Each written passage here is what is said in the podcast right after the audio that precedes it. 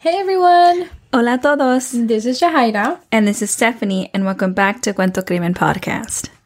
Today we will be talking about Daisy Delao, a requested case. So thank you so much uh, to the person that tagged us in her um, story. Honestly, there wouldn't be any other way for us to know about these cases sometimes. So we really do appreciate requests. Y antes de empezar el caso, we again would like to give you all a heads up. We will talk about sensitive topics. Queremos darles una advertencia porque vamos a hablar de temas sensibles. And again, queremos decir que hablamos de estos casos con todo respeto a las familias y víctimas. Okay, now let's jump in.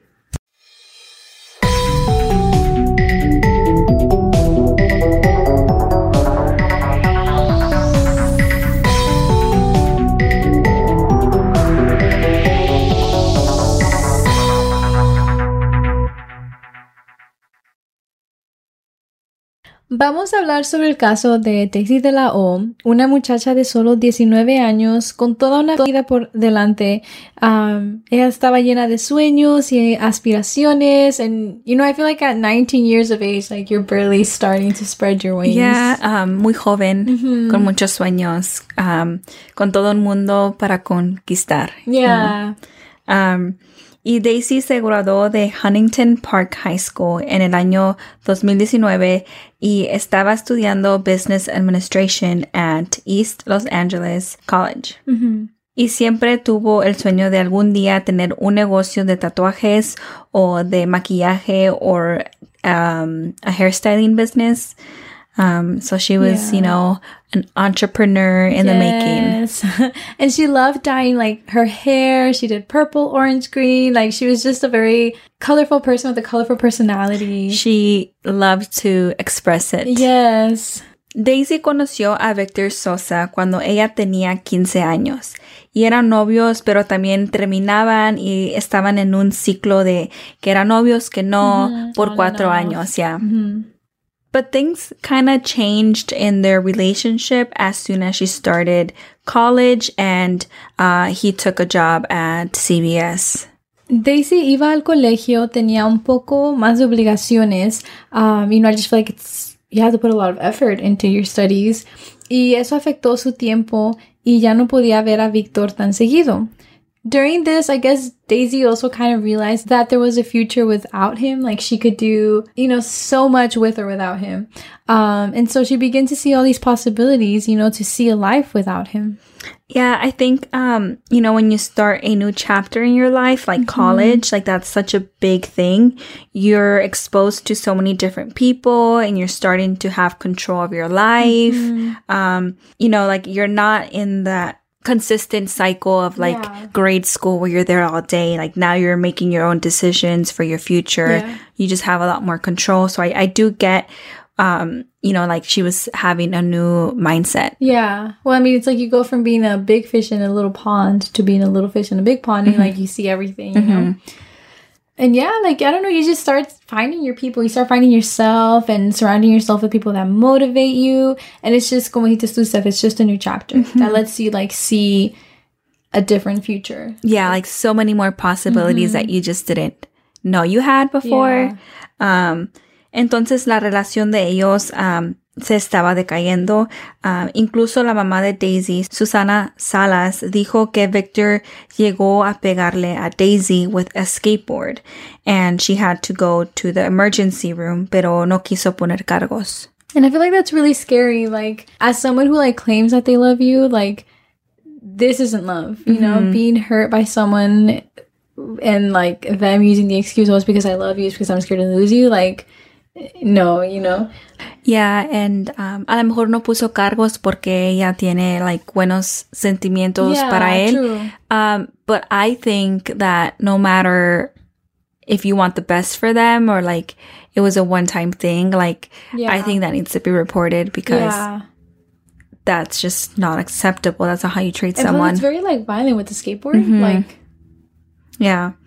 And, but what she did do, um, she instead ended the relationship officially, but she would still see Victor from time to time. and also feel like sometimes like when you know you're like been with someone for so long, it's really hard to like completely cut ties. Y en el 22 de febrero, en la tarde, ella fue a la lavandería con su mamá. Cocinaron juntas y luego estaban viendo la televisión cuando le llegó un mensaje a Daisy. Yeah, so it was just a normal day, pero una noche a Daisy le llegó el mensaje de Victor y Daisy le dijo a su mamá que iba a salir por un ratito y que iba a llegar pronto. Mm-hmm. But she never made it back inside to her apartment. The complex's property manager found her body the next morning. He was wheeling out the dumpsters for pickup when he found her. Y había una navaja también. And so he calls it in and the police arrive immediately and start gathering all the information they could. La mamá Susana Salas tells them about their day before and like what they did. Um, and just so like, um, the authorities had that information. Yeah. At that moment, all they knew was that Victor Sosa fue a visitar a su exnovia Daisy Delao.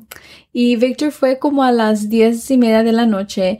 Fue a verla a su apartamento en Long Beach Boulevard en Compton. También había testigos, um, había unos vecinos que vieron a Daisy y a Victor sitting down on some stairs um, near the apartment.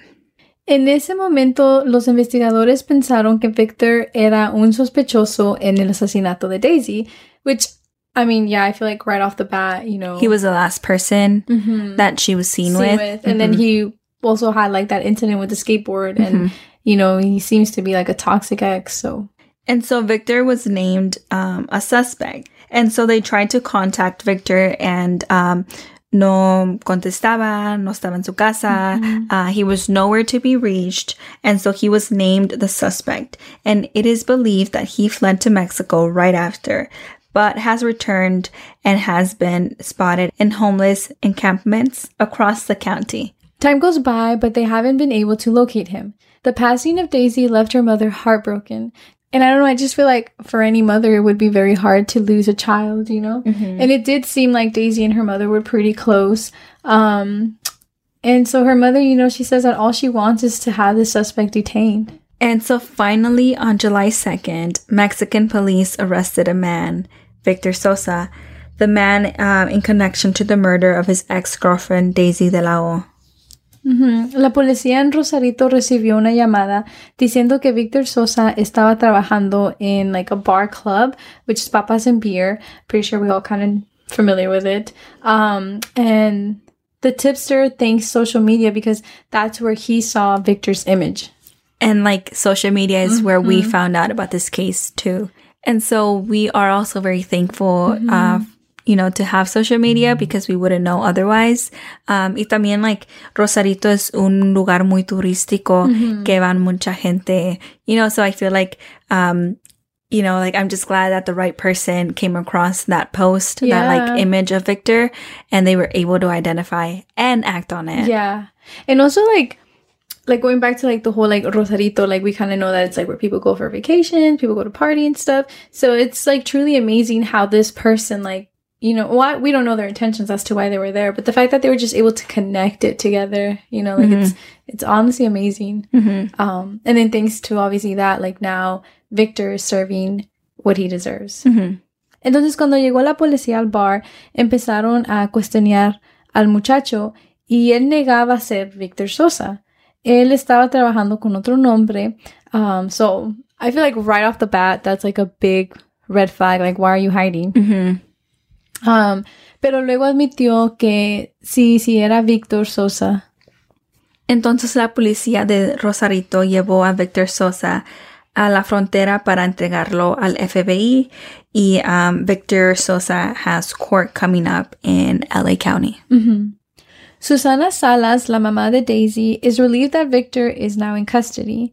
And I mean, nothing will ever, you know, be able to bring her daughter back or or fill that hole in her heart, you know, but we do hope that like him being in custody now like helps with closure, you know, and maybe I don't know, in a sense she feels a little a little better to know that this like evil person is now behind bars. Yeah. Um, a very sad story. Yeah. Um, we do want to share um, the GoFundMe link. Um, that will be on our Instagram. Um, you know, if you can help out in any way, that'd be really nice. Um, but yeah.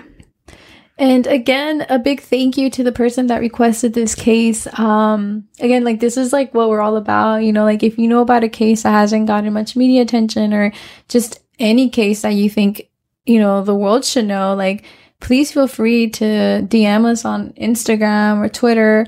Um, and we'll definitely write it on our list and spread these stories. Mm-hmm. Gracias por escuchar y nos vemos la semana que viene.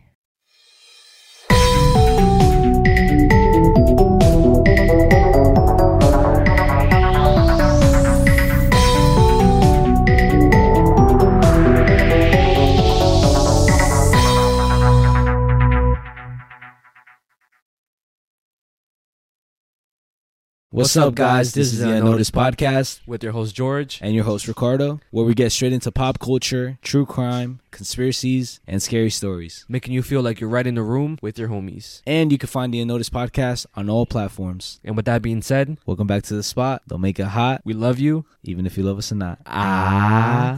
Clown Boys. Grand Canyon University, an affordable private Christian university, is one of the largest and fastest growing universities in the country, offering more than 270 programs online. In addition to federal grants and aid, GCU's online students received nearly $130 million in institutional scholarships in 2022. Find your purpose at Grand Canyon University. Private, Christian, affordable. Visit gcu.edu slash myoffer to see the scholarships you may qualify for.